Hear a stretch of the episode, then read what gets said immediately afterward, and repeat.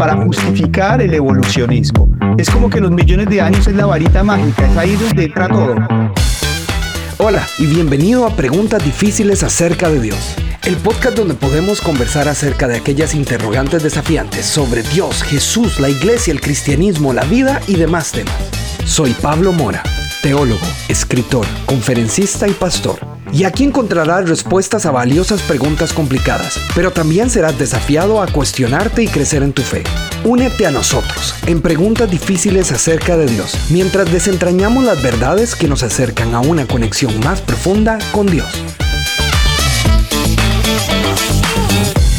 Nuestro invitado de hoy es Juan Camilo Tobar, teólogo, filósofo e influencer. Y el tema de hoy es el origen del universo y la existencia de Dios. Y nace de la siguiente pregunta, ¿cómo podemos explicar la existencia de Dios y el origen de todo en medio de tantas teorías y cosmovisiones? ¿En qué puedo creer? Así que, escuchemos la conversación. Juan Camilo, muchísimas gracias por la oportunidad que nos das de aceptar la invitación a preguntas difíciles acerca de Dios.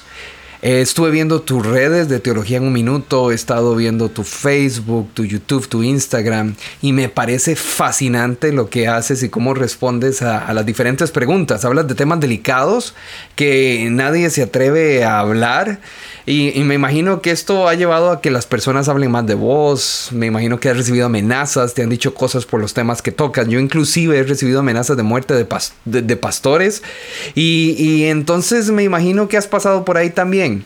Y, de nuevo, bienvenido y contanos un poco más de vos para que las personas te vayan conociendo. Bueno, muchas gracias por, por, la invitación, eh, gracias por poder participar por este espacio. Eh, la verdad, eh, Pastor, para mí es un honor y bueno, sí, como tú dices, bueno, yo creo que siempre que uno pueda vamos a decir, expresar algo, siempre vas a tener oposición. Y, bueno, lo que tú dices es tal cual, ¿no? Tienes de todo en las redes sociales, desde amenazas hasta cualquier tipo de injurias, calificativos eh, tremendamente peyorativos. Pero, pero bueno, ese es, esa es, es parte de nuestra, de, nuestra, de nuestra labor, ¿no? El Señor Jesucristo dijo que eh, si con él, si a él le hicieron lo que le hicieron, cuánto más no nos lo harían a nosotros. Así que, que bueno, sí, y, yo creo que es importante hablar em, de Dios como dice la palabra, porque hemos suavizado mucho la doctrina, hemos tratado de ser políticamente correctos y, y, por esa, por, mantener esos, esos cuidados, vamos a decir, lamentablemente como iglesia terminamos fabricando un falso Dios. Estoy totalmente de acuerdo, de hecho me gusta esa frase. Y, justo te cuento que hace un año, más o menos, menos de un año, publicamos un libro llamado Mis dioses deben estar locos, que la base de este libro es esta idea del falso Dios que la gente está creando y cómo ha dado nacimiento a teologías que ni siquiera podríamos llamar teologías, ideales, con versículos sacados de contexto. Y creo que sí tocas un punto muy, muy importante. Y hoy vamos a hablar del origen del universo y la existencia de Dios. Y la pregunta que nos llegó dice así, ¿alguien me podría explicar de dónde viene el universo, si Dios existe y cómo puedo explicar esto en medio de todas las cosmovisiones que hay, como la teoría del Big Bang, la teoría de cuerdas, el multiverso? No sé qué creer. Y más o menos esa fue la pregunta que nos hicieron. Y, de esto es lo que quiero que conversemos con vos hoy. ¿Qué tal si empezamos conversando de las diferentes eh, teorías que hay por ahí y dejamos en la Biblia para centrarnos como, como la última de la conversación? Eh, ¿Qué te parece si empezamos por la teoría del Big Bang? Bueno, no, te decía que, sí, me parece perfecto y me, me parece importante mm, aclarar que para que nosotros podamos hablar de esto no, no se necesita que seamos científicos porque eh, eh, estos, estos temas deben, deben abordarse más desde un punto de vista filosófico, ya que la ciencia no llega hasta estas, hasta estas áreas de conocimiento. O sea, eh, la ciencia no es el único factor de donde podemos adquirir conocimiento a través de la filosofía se adquiere conocimiento y de la teología. Y son muy necesarias las tres, ¿no? porque la ciencia nos va a ayudar a relacionarnos con la realidad material y con sus fuerzas, pero la realidad inmaterial debe ser abordada con filosofía y con teología.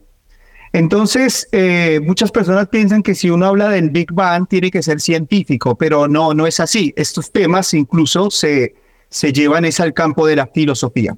La ciencia nunca va a poder demostrarlo porque pues claramente la ciencia no, no, no, eh, vamos a decir, la ciencia trabaja, como dije, la materia y con pruebas y con repeticiones y con, y, bueno, y, obviamente no se puede ir hasta un punto en el pasado donde se pueda comprobar, por ejemplo, el Big Bang o el multiverso. Todo esto son razonamientos, nada más. Y es que este es un punto súper importante. Porque digamos, la teoría del Big Bang dice que de un núcleo subatómico explota y de ahí en adelante no deja de crecer por medio de los movimientos fractales. Pero después, a través de, de esta idea, los movimientos fractales llegan y dicen, bueno, si son fractales, entonces existe el multiverso. Y esto creo que fue propuesto en el 2014, alguien nos sugirió. Y entonces después llega Stephen ah, Hawking y Thomas Hertog y dicen, no, no, no, no, no es que no puede ser así, la teoría del multiverso no puede ser tal cual es porque el universo es más razonable y es finito. Es mucho más razonable y finito de lo que creemos. Y al fin y al cabo, como vos decís, no llega a ser científico, llega a ser más filosófico porque no tienen las pruebas, porque no se puede utilizar el método científico para demostrar y probar que estas teorías son ciertas. Y al final es una teoría filosófica que se cree y asume y utiliza una fórmula matemática, pero fue un ideal de lo que ellos creyeron. Y por eso llegan a contradecirse unas y otras. Y el Big Bang llega a ser cancelado por la teoría de Hawkins, pero Hawkins llega y dice, no, pero el Big Bang sí es válido. Y después dicen el multiverso, pero después llega y vuelven a decir, no, es que el multiverso ya no es válido. Entonces, como vos decís, se requiere más allá de la ciencia, se requiere la teología y la filosofía para el complemento, para poder hablar de algo tan importante como es el origen de todo, la existencia, el existencialismo humano y la existencia de Dios. Exactamente, exactamente. Y, a mí me parece que una gran evidencia de esto es el hecho de que, por ejemplo, Einstein haya planteado la, la, la, bueno, la teoría de la relatividad sin haberla probado científicamente. O sea, fue solamente un ejercicio mental, un ejercicio racional, un ejercicio filosófico, lo que lo llevó a concluir la teoría de la relatividad. Y después la ciencia lo corroboró. Con lo cual entendemos que la razón puede llegar primero que la ciencia.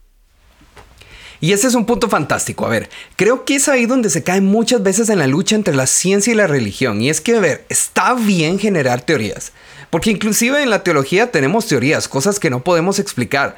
Pero el problema es llamar a esas teorías verdad. Y es ahí donde, donde queda el punto importante. Y es que te enseñan... Mm, digamos, vos estudias teología hoy en la universidad y te van a enseñar que la teología del Big Bang es una realidad, siendo una teoría que aún no se ha podido demostrar. Entonces te adoctrinan y se vuelve una religión más que una ciencia, ¿verdad? Es verdad. Y, creo que justamente ahí es el punto importante, porque ahorita que nos adentremos más en la existencia de todo y la existencia de Dios, es, es importante entender que la Biblia nos muestra puntos importantes o básicos que inclusive entre los mismos teólogos no logramos ponernos de acuerdo. Lo analizan de diferentes maneras porque no hay una explicación de, de, cómo fue la creación del mundo, por así decirlo, o la existencialidad de Dios o la existencia de Dios. Y puede que nunca lleguemos a tener una explicación de una verdad absoluta bíblica porque... Estos son los puntos y las comas bíblicas que dicen que es verdad.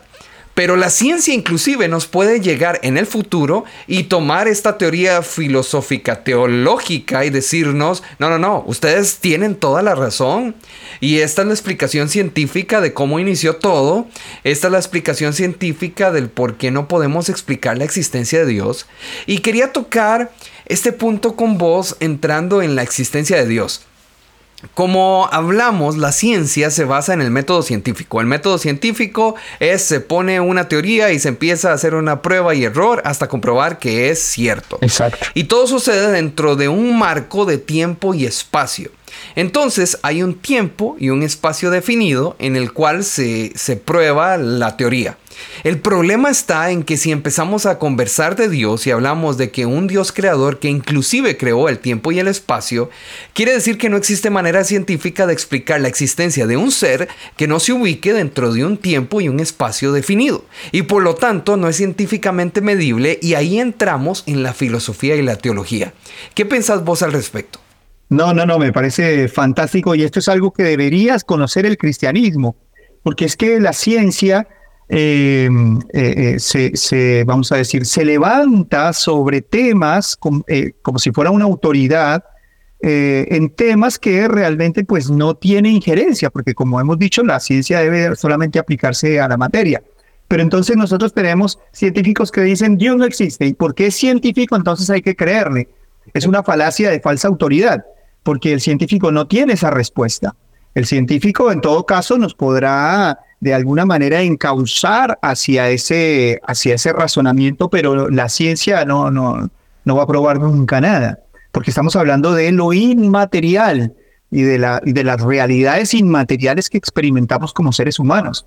Entonces, eh, en realidad esto es el, el, cientificismo, ¿no? El cientificismo es, una, es una, no es una palabra, eh, vamos a decir, eh, de autoridad, sino que el cientificismo justamente es como, como el fanático de la religión. El cientificista es el que quiere explicar absolutamente todo con ciencia, así como el religioso o el fanático quiere explicar todo eh, por medio de la, de la, o sea, desatendiendo la ciencia. Entonces, ven los dos extremos, tanto el fanático que no reconoce la ciencia, como el cientificista que no reconoce la filosofía. Y esto tiene que, tiene que entenderlo la, la iglesia cristiana porque viene cualquier persona en nombre de la ciencia y es como que hay que aceptar todo lo que digan y no es así. Y viceversa, vamos, vamos a la viceversa también. Viene cualquier persona en nombre de la teología, dice que hablar de algo que hay pruebas bíblicas que se logró, dice que demostrar. Y entonces todo el mundo le cree porque dicen, uy, sí, palabra de Dios, te adoramos Señor, ¿verdad? Y, y, hay pruebas científicas al respecto que demuestran que lo que dice la persona no necesariamente es lo correcto. Cualquiera de los dos extremos es, estamos mal, tanto de un lado como del otro. Y es ahí donde yo creo que podemos ir tocando un poco sobre la creación bíblica. San Agustín decía que existen dos libros sagrados, la Biblia y el orbe, o la creación. Uno es para leer y analizar y la otra para ver y creer. Y adentrándonos, hablando de la creación bíblica, e, es complicado porque tenemos diferentes versiones y creo que este es el mayor problema que ha habido entre la ciencia y la religión y el origen de todo, la existencia del universo. Eh, eh, tenemos diferentes teorías y versiones de, de, de Génesis. Por un lado, tenemos los creacionistas jóvenes que creen en siete días de 24 horas y un universo de 6.000 años. Pero también tenemos la teoría de los cuatro días que dice que Dios creó el espacio y la materia en un día o en el día 1 y creó el tiempo en el día 4 y por lo tanto los primeros cuatro días no, no hay forma de tomarlos como días de 24 horas o completos. Tenemos después la teoría de la brecha de, de Scofield que dice que entre Génesis 1 y 2 hay una, una una, una, brecha, hay una creación en Génesis 1 y hay un reorden de la creación en Génesis 2 y, no sabemos cuánto tiempo hubo entre uno y el otro, entre Génesis 1, la creación, y Génesis 2, el, el, reacomodo. Y esto dio paso a la teoría cíclica que dice que si en Génesis 1 Dios hizo algo, se destruyó y se desordenó, en Génesis 2 Dios lo crea como un cielo y una tierra nueva, o sea, lo reacomoda y es un cielo y una tierra nueva. Y eso mismo va a pasar eh, con el universo en Apocalipsis cuando Dios cree un cielo y una tierra nueva. Dios va a venir a reacomodar lo que quedó destruido. Pero esta teoría tiene un problema y es que desvalida la razón del sacrificio de Cristo. Y entonces estamos hablando de teología que se está analizando como base simplemente Génesis 1 y terminamos con diferentes teorías de la creación del y del universo en un solo capítulo, ¿verdad? Y, quería preguntarte, vos personalmente, personalmente, yo personalmente creo en la teoría de los cuatro días, Dios creó el, espacio y la materia en el día uno y el tiempo en el día cuatro, pero vos en cuál estás de pie? Contame, contame. Yo creo en la historicidad de Génesis 1, yo creo en la en la historicidad. Yo creo que fueron siete días John, eh, siete días literales, porque esa misma palabra se usa eh, en otros textos eh, representando días de 24 horas, esa sería mi, postura. Y como Génesis o como la Biblia es un libro histórico, la Biblia no es un libro científico, la Biblia la Biblia es un libro histórico y es un libro que, de acuerdo a los testimonios que quedaron registrados en ese documento, nosotros eh, indagamos eh, cómo fue esa revelación de Dios y a través de esa revelación quién es Él, cómo es Él y qué planes tiene. Entonces es, es un documento, eh, es un documento histórico y como te dije, bueno, no es, no es científico. Entonces, yo eh, creo en los, en los siete días, creo que Génesis lo que nos puede mostrar es que la causa de todo lo que hay, de la materia, del espacio y el tiempo, es Dios. Dios, el verbo, el, eh, con, eh, con su palabra, trajo de la no existencia a la existencia todas las cosas, ¿no? Y que de hecho yo lo compartí en un video en, redes sociales acerca de, la, de por qué la, la, teoría de la relatividad, incluso el Big Bang, eh, podrían eh, apoyar esta, esta, esta postura. Entonces, eh, básicamente para mí, Génesis 1.1 lo que nos demuestra es la causa incausada que causó todas las cosas. Total y completamente. Y, creo que tocas un punto que muchas personas no se han dado cuenta. Si ves a Stephen Hawking en su primer libro, La breve historia del tiempo, él justamente habla del Big Bang y, y él explica que tuvo que haber tenido un inicio y que ese inicio tuvo que haber tenido un iniciador y tuvo que haber sido una ente o una, una mente superior. Y luego vemos eh, su historia, la de Stephen Hawking, eh, se divorcia, termina enojándose con Dios y se dedica el resto de su vida a desvalidar la existencia de Dios desde una perspectiva científica y matemática, respondiendo a una, a una pregunta filosófica.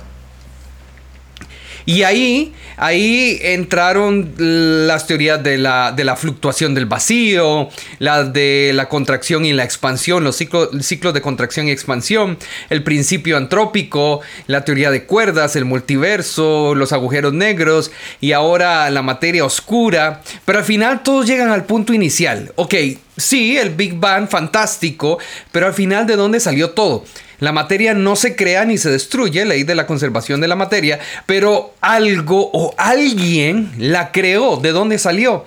Llegamos al punto inicial. El Big Bang podría ser una explicación de lo que Dios hizo, de su proceso, de, Dios llega, dice hágase y se da una explosión, o Dios llega y dice hágase y se crea un proceso de creación.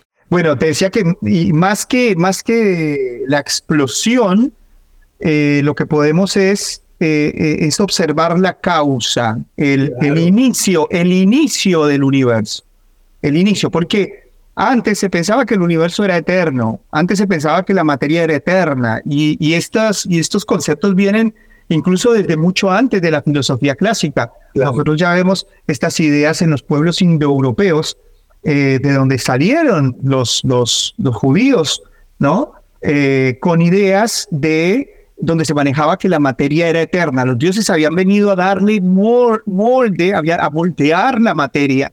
Sin embargo, cuando Abraham sale de uno de los caldeos, de, de lo que serían aquellos pueblos indoeuropeos, eh, ya él sale con, un, con, un, con una, vamos a decir, una, un pensamiento revolucionario. Hay un solo Dios que causó todas las cosas, incluso creó la materia.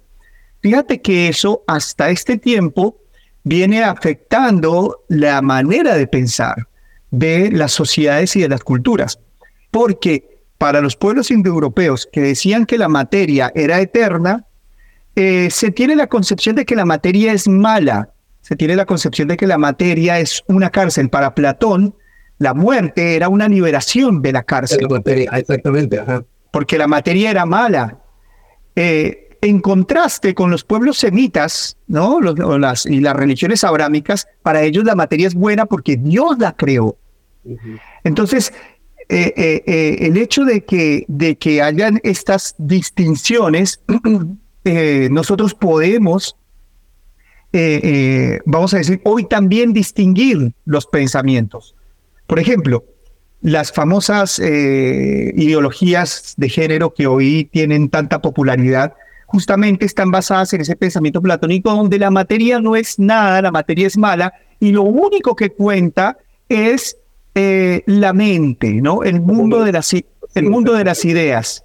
Y ya incluso la misma ciencia, la misma física, la misma biología, no hay que tenerla en cuenta porque esto es eh, un nivel menor.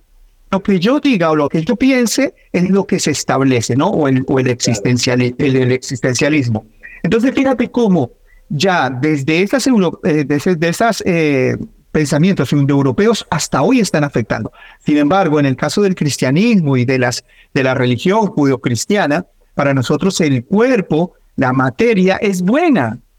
Pablo dice, ustedes son el templo del Espíritu Santo, la materia hay que cuidarla.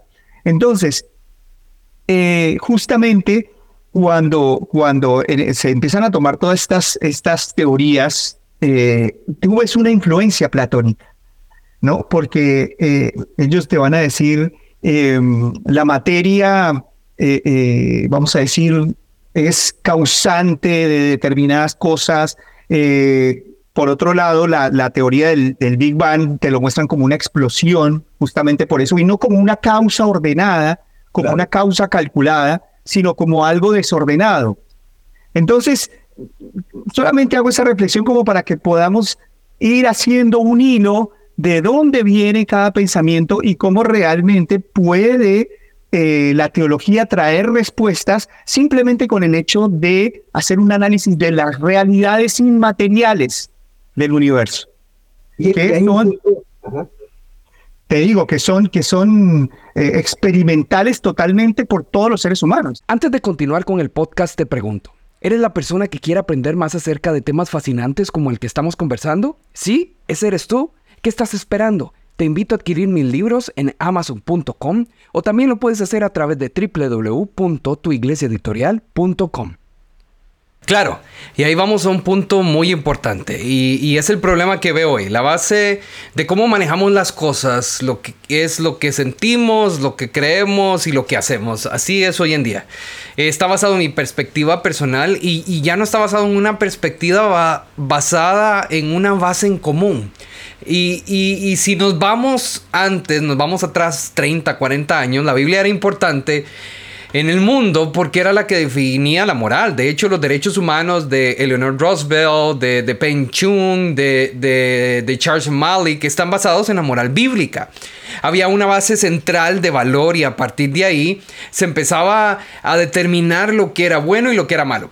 Hoy en día la base de valor está basada en lo que yo siento, lo que yo creo y, y, como yo me veo a mí mismo. El problema de esto, creo, y creo que es importante para entender el origen del universo y la existencia de Dios. El problema de esto es que esto va a generar millones de dioses. Las personas van a tener una visión personal de Dios adaptada a ellos mismos y creyendo que es una realidad absoluta. No un Dios como está establecido en la Biblia, un Dios completo y, único y santo Dios sino, sino ideas de, un Dios personal adaptado a mi perspectiva. Y, eso es lo que nos ha llevado a teologías raras, la teología de la fe, que es el Dios milagroso al que le declaro lo que viene, eh, lo que tiene que hacer por mí eh, y a mi favor, la teología de la prosperidad, el Dios que ato, la bendición personal económica, la teología de esto, de aquello. Dios es a mi favor y, adaptados a mi perspectiva personal. Y creo, creo que el problema ha sido que en el cristianismo se ha vendido esta idea platónica de que la materia es una cárcel.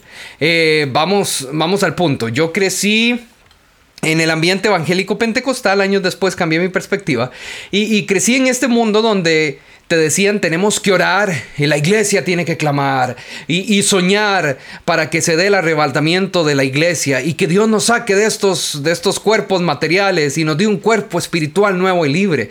Es la misma idea de la materialidad de Platón y, de, que si nos morimos somos libres y, ya no, no necesitamos esta materia que es una cárcel. y, esta es la idea que se le ha vendido a la gente y es la misma idea con la que las personas analizan el origen de todo. Entonces, esta tierra, desde esta perspectiva, se convierte en una tierra maldita y se nos olvida que esta tierra es un milagro de Dios, una creación perfecta, fantastibulosa, maravillosa, que Dios ha creado, donde vemos sus obras, pero desde esta perspectiva se convierte en una maldición.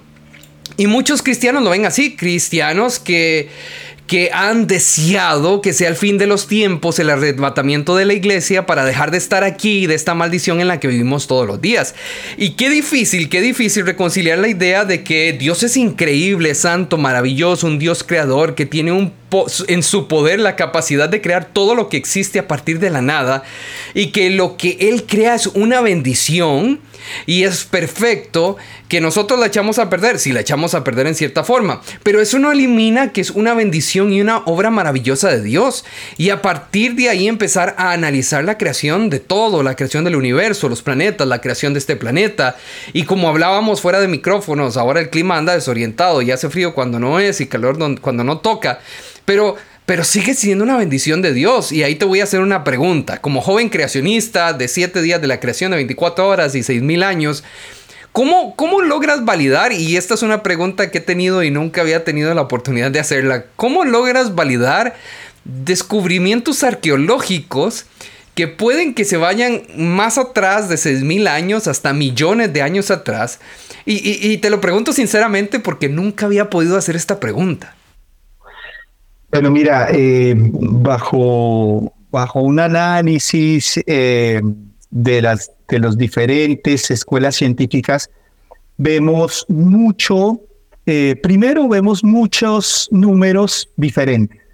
Yo sé que cuando hablamos de millones de años, pues los cálculos no tendrían que ser exactos, ¿no? Porque millones de años son millones de años. Sin embargo, los millones de años han sido un arma del evolucionismo para justificar el evolucionismo. Es como que los millones de años es la varita mágica, es ahí donde entra todo. Así como para, así como para el, el creyente o el religioso fanático, eh, eh, todo lo arregla con fe, o sea, y con imaginación, porque ni siquiera es fe, con imaginación frondosa, para los evolucionistas, eh, la varita mágica, la, la, vieja confiable es los millones de años.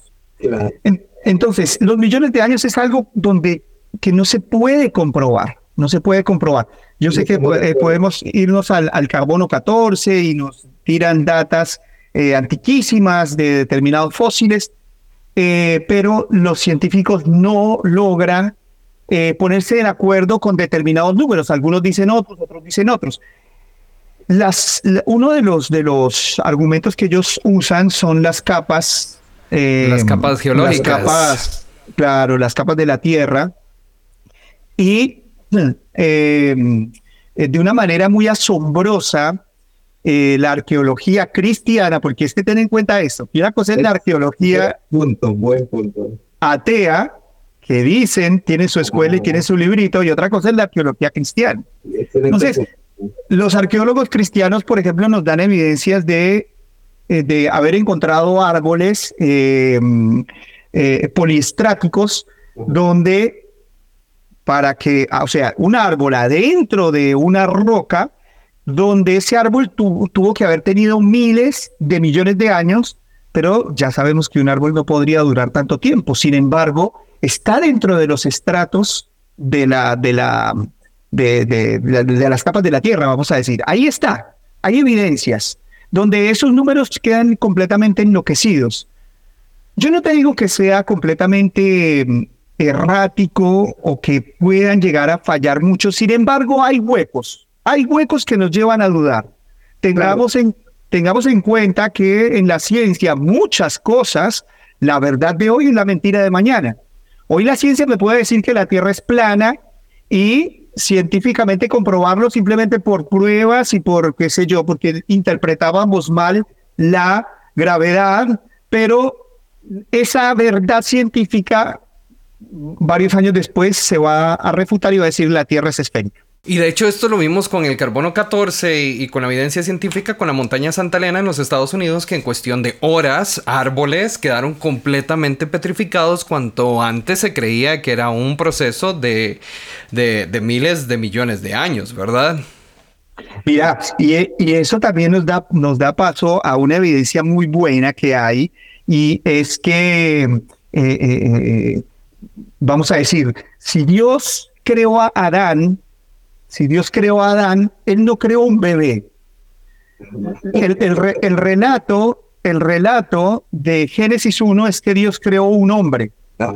Yo le pongo a, ese hombre 33 años solamente por, la, por Jesucristo, ¿no? O sea, yo sé que esto es una, eh, vamos a decir, especulación, yo digo, ha tenido 33 años por tipo eh, ascendió a los cielos en un cuerpo glorificado perfecto, él subió con esa edad. Entonces yo digo que Adán fue creado con 33 años, pero cuando Adán tenía 33 años, materialmente, en realidad tenía un día. Con lo cual, con lo cual, si le preguntaran a Adán, Adán, ¿cuántos años, eh, ¿cuántos años tienes? Si le preguntaran al séptimo día de la creación y él dice, bueno, yo tengo eh, un día. O a los 15 días después de la creación. Él va a decir, mira, tengo, tengo 15 días, pero tú tienes el aspecto de un hombre de 33 años con un desarrollo científico, biológico de 33 años. ¿Cómo puede ser esto? Bueno, porque justamente Dios cuando hizo la creación, la preparó de tal manera que quedara terminada. ¿No es cierto? Entonces, eh, eh, la ciencia nos puede hablar de millones de años por la consolidación de todas las cosas, pero nosotros lo podemos ver, si creemos en un Dios todopoderoso y que hace milagros, eh, que Él pudo hacer esta creación, que tiene apariencia de tener millones de años, pero en realidad tiene seis mil.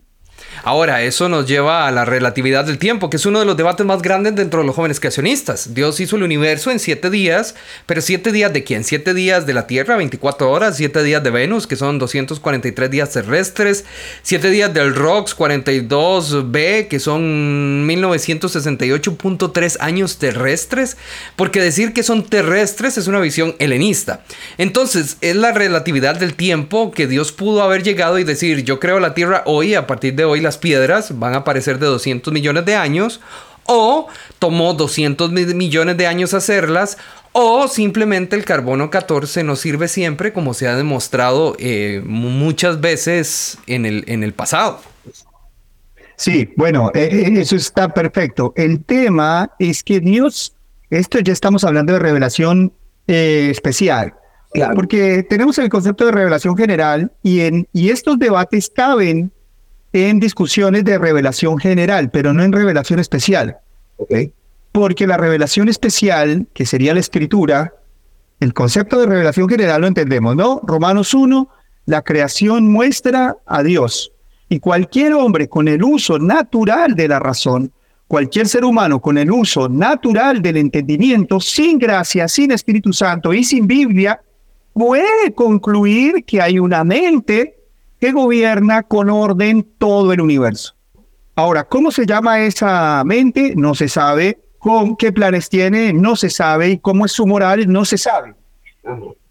Para eso entra la revelación especial. Entonces, para nosotros la revelación especial es la Biblia y la Biblia es la autoridad del cristianismo. Con lo cual, si a mí la Biblia aunque, como te dije, la Biblia no es un libro científico, sino histórico. Si la Biblia me relata siete días Yom de su raíz hebrea, entonces yo creo en esa autoridad. Yo creo en esa autoridad especial, en esa revelación especial. Si trasladamos ese debate a la revelación general, como te dije, podemos debatir todas estas relatividades, claro, relatividades del tiempo. La podemos debatir en revelación general, pero si nosotros venimos al cristianismo, tenemos que irnos a sola escritura y con sola escritura, porque sola escritura no es un principio de interpretación, sola escritura es un principio de validación, de autoridad. Tenemos que ir a la autoridad y la autoridad nos muestra la verdad de Dios, la verdad revelada. Entonces, yo desde mi, desde mi posición o de mi escuela, vamos a decir, em, eh, eh, eh, reformada, entiendo que la, la creación, el universo, por revelación especial, fue hecho en siete días. John quiere decir 24 horas. 24 horas. 24 horas. Solamente por la autoridad de la Biblia. Y entiendo las, las discusiones que se dan, pero afuera de la revelación especial. Como te dije, deben ser abordadas desde la revelación general, pero ahí es cuando los científicos se matan y van a decir todo lo que quieran decir. Más teorías, claro. Claro, y ahí no hay, ahí, ahí no hay, no hay un punto de apoyo, porque mm, como, te, como estamos hablando de que hay una verdad, una causa que es incausada y que es una causa que va más allá del tiempo, del espacio y de la materia, entonces, claro, bueno, ahí ya el debate sería interminable. Claro, y, creo que es un punto importante, tocando la sola escritura, la Biblia sí habla de que, de, que Dios está y, nos deja claro que dentro del plano existencia, Dios existe a través de Jesús y únicamente a través de Jesús, porque la existencia de Dios la delimita en Génesis 1, Dios la delimita, Dios crea el tiempo y el espacio y, ahí se crea la existencia. Que, era lo que hablábamos al principio, el método científico eh, teorifica y analiza con pruebas en un espacio y tiempo determinado, y, y cómo Dios crea el tiempo y el espacio, eh, al crearlo, nunca vamos a poder demostrar la existencia de Dios a través de la ciencia, a menos que lo hagamos a través de Jesús, que estuvo en un espacio y un tiempo determinado.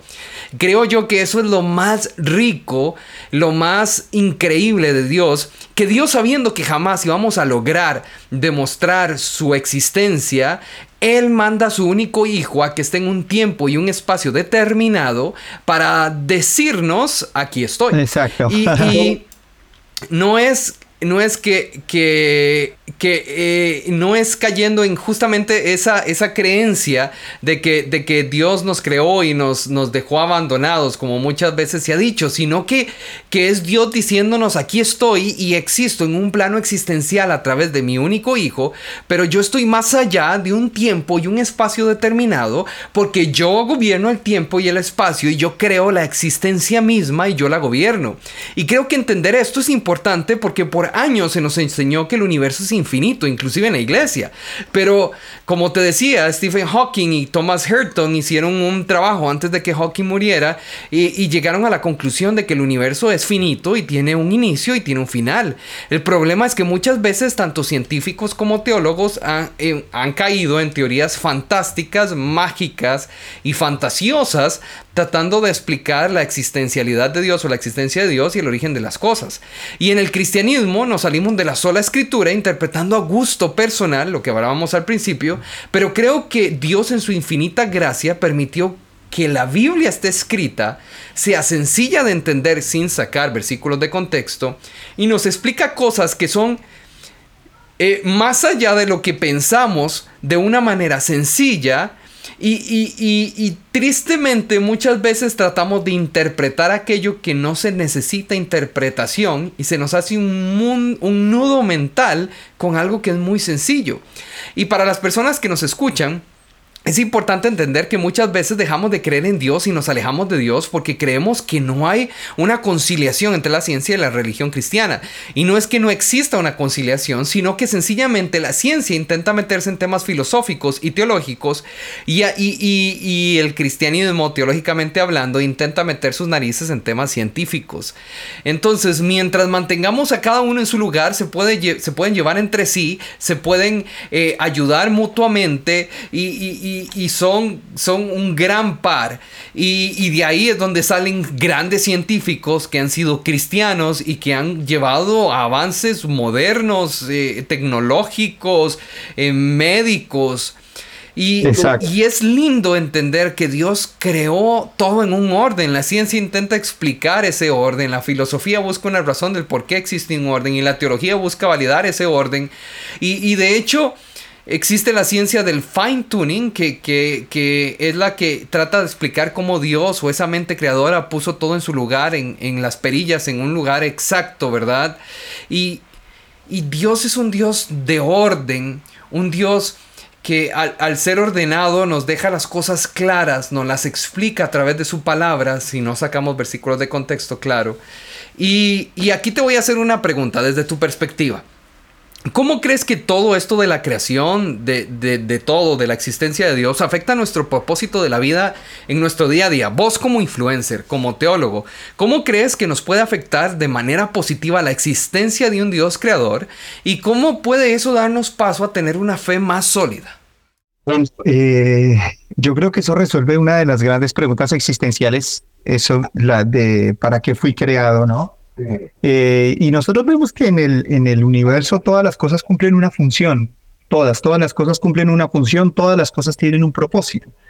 Y no puede ser que el hombre haya sido creado sin propósito o que esté con un propósito ciego. El hecho de que nosotros tengamos sentido de propósito va a hacer que nosotros lleguemos a una plenitud de vida. No hay nada más eh, o no hay un factor que produzca más plenitud en el ser humano que entender el propósito de su vida. Entender para qué está en esta tierra. Entender que está para servir. Eh, una persona que no, que, no, que no tenga este sentido de propósito es una persona que va a vivir en una miseria emocional. De hecho que justamente muchos eh, psicólogos tratando de hacer terapia les dicen a las personas, bueno, vaya y busque el propósito de su vida en donde sea, en la religión, en donde sea, porque saben que el ser humano necesita tanto de esto y que cuando eh, desarrolla su vida con base a este sentido, la persona alcanza plenitud, alcanza equilibrio emocional, alcanza un equilibrio mental y el equilibrio emocional, el equilibrio mental va a traer un equilibrio físico entonces, es impresionante cómo está conectado este mundo inmaterial con lo material, ¿no? Si yo tengo un propósito, si yo tengo un sentido de mi vida, mi cuerpo va a ser sano. Claro. Mi sistema, eh, vamos a decir, nervioso, eh, la, misma neurología te muestra que una persona que tiene sentido de vivir es una persona que va a enfrentar la vida con más esperanza, entonces, ¿cómo podemos nosotros matar la esperanza de tener, por ejemplo, en el caso de los materialistas o de los, o de los cientificistas, matar el sentido del ser humano, el sentido de la existencia del ser humano, eh, arruinando hasta su propia salud? Porque el hombre no tiene sentido de vivir y el cuerpo lo empieza a manifestar. Eh, eh, una de las cosas que me pareció muy linda que, que dijiste es acerca de cómo si verdaderamente Cristo es, es, Dios hombre y solamente en Cristo podemos estar lo más cerca a Dios posible, lo más cerca que un ser humano puede estar a Dios. La, la revelación más profunda que podamos tener de Dios, el conocimiento más pleno que podamos tener de Dios está en Cristo. Un hombre encarnado. Y volvemos a ver a la materia buena y volvemos a ver a una materia que va a ser glorificada, que va a ser redimida. No un mundo que va a ser destruido, ni un mundo que, que es inservible, es malo. No, un mundo y un universo que va a ser redimido, porque si el pecado alcanzó hasta el, hasta el último átomo, porque esto lo podemos ver en la ley de la entropía, si, si, si el pecado y el deterioro, el óxido, la muerte llegó hasta el último átomo, la redención no puede ser menor. Con lo cual, eh, eh, eh, esto le da mucho más sentido a nuestra vida. Si nosotros creemos, incluso mira que estas teologías, no sé cómo será tu posición, yo tengo una posición pactualista, no soy dispensacionalista, pero en dispensacionalismo justamente ve a toda esta materia como algo inservible y nosotros vamos a ser solamente almas redimidas. Tampoco soy dispensacionalista. Vamos a irnos a un cielo de almas incorpóreas y donde todo va a ser pleno. Eso es puro platonismo. La Biblia nos dice que va a haber cielos nuevos, tierra nueva, donde seguiremos avanzando científicamente, donde seguiremos construyendo universidades. Sí, exactamente. Una tierra verdaderamente redimida, igual como la que tenemos ahora, pero donde eh, reina la justicia y la paz. El episodio de hoy es traído hasta ustedes por Tu Iglesia Publishing, un editorial de contenido cristiano. En Tu Iglesia Publishing creemos en el poder transformador de las palabras. Nuestro compromiso es seleccionar cuidadosamente obras que no solo entretienen, sino que también edifican y enriquecen vidas. Cada página que publicamos es un camino hacia la conexión espiritual y el crecimiento personal. Visítanos hoy mismo en www.tuiglesiaeditorial.com. Y este es un punto que creo que es bastante importante porque eh, el platonismo se coló en el cristianismo y, se ha ido colando con el paso de los años. ¿Pero por qué? Sencillo, el platonismo es romántico, el romanticismo vende, el romanticismo atrae personas. Y, eso llena iglesias. Y en la época de los 90 el platonismo estuvo en las calles. O sea, vamos a ser libres, el arrebatamiento es ahora, nos espera un cuerpo espiritual renovado. Y la iglesia tuvo un crecimiento explosivo porque todos querían ser libres de esta cárcel terrenal. Platonismo puro y estas ideas platónicas dieron paso a cosas como el, suicidio masivo allá en, en, Johnstown, Guyanas en el 78, donde más de 900 personas cristianas se suicidaron porque el, pastor les enseñó que el rapto era morir todos juntos y el alma iba a ser arrebatada porque iban a ser almas incorpóreas. Sí, el caso de David Koresh en Estados Unidos, ¿no? Que anunciaba el, apocalipsis ya para esos días y, y bueno, en liberación del cuerpo. Pero mira que es una, es una gran contradicción. por eso mismo, por esa misma línea de pensamiento, yo soy postribulacionista. No sé cómo es tu posición.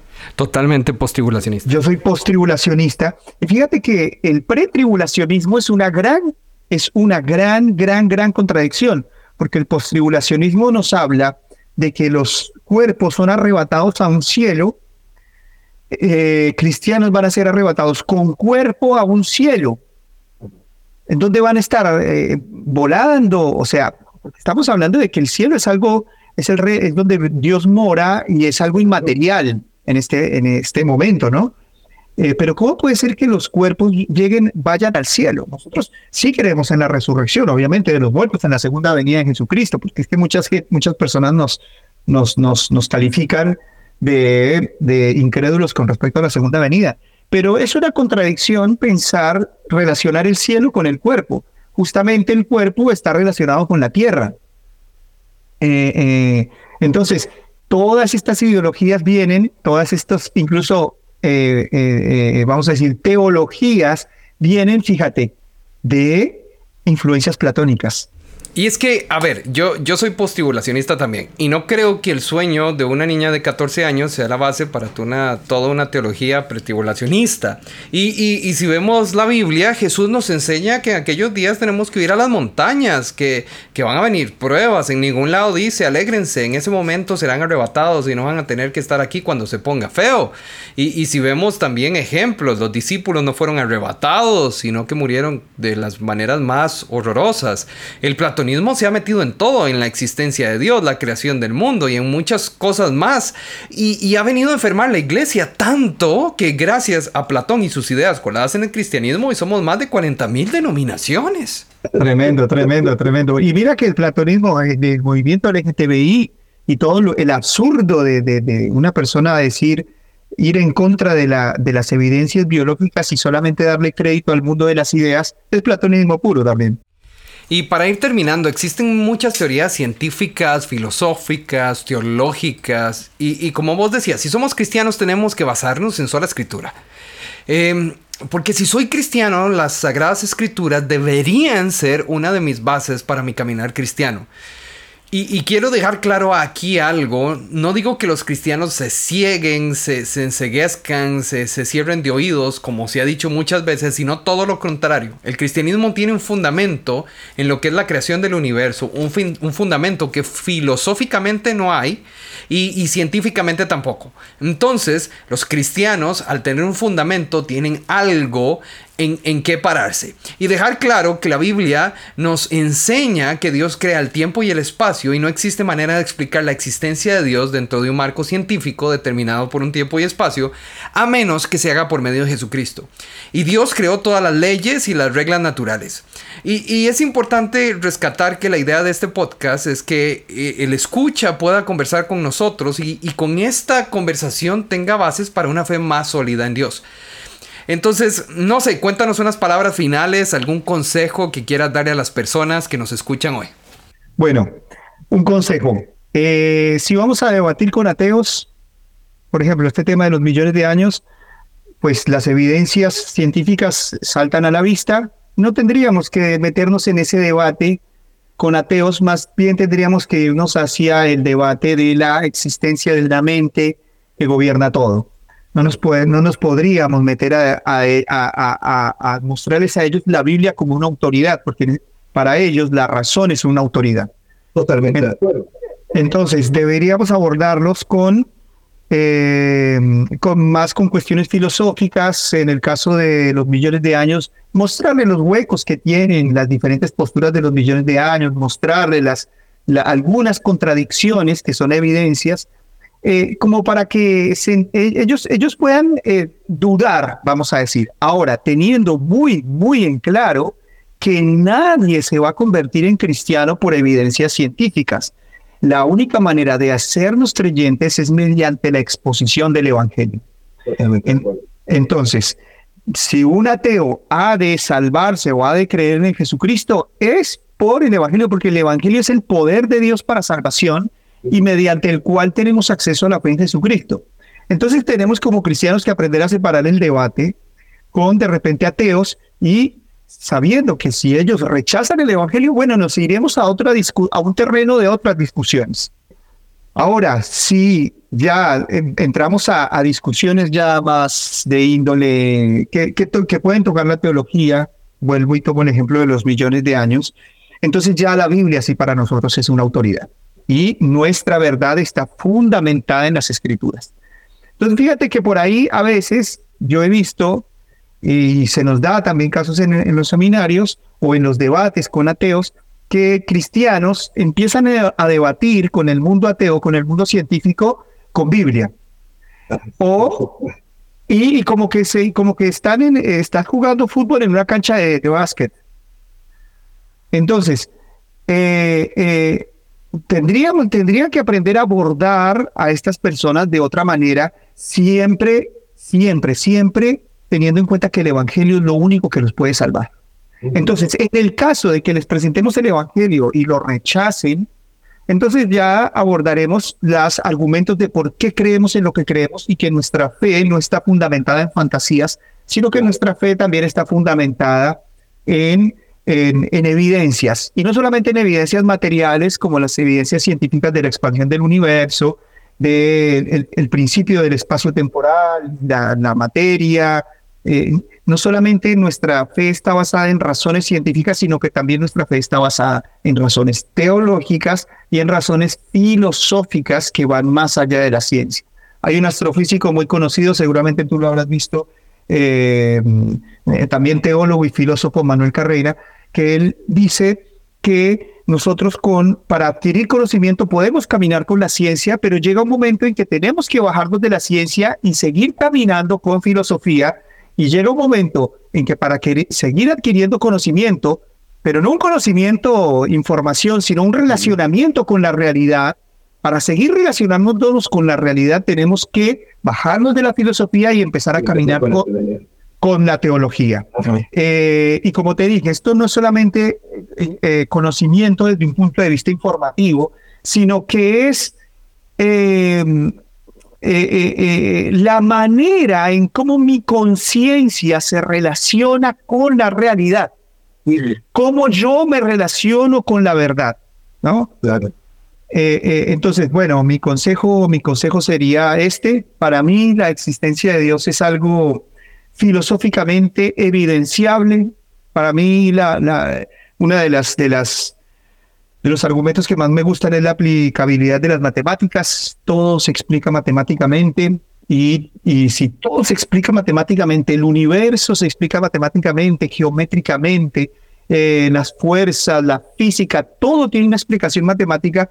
Eso a mí me da la evidencia de que atrás del todo tiene que haber una mente que calcula, que computa.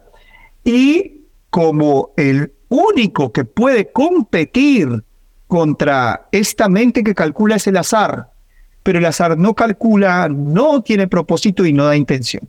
Entonces, eh, eh, racionalmente, filosóficamente, eh, tengo la certeza de que hay un Dios y teológicamente tengo la certeza absoluta de que el cristianismo es la religión verdadera. Cuéntale a las personas antes de irnos cuáles son tus redes, dónde te pueden seguir, cuáles son tus canales sociales. Bueno, me encuentran como Juan Camilo Tobar con B corta, Juan Camilo Tobar con B corta. En Facebook lo tengo con una sola palabra, Juan Camilo.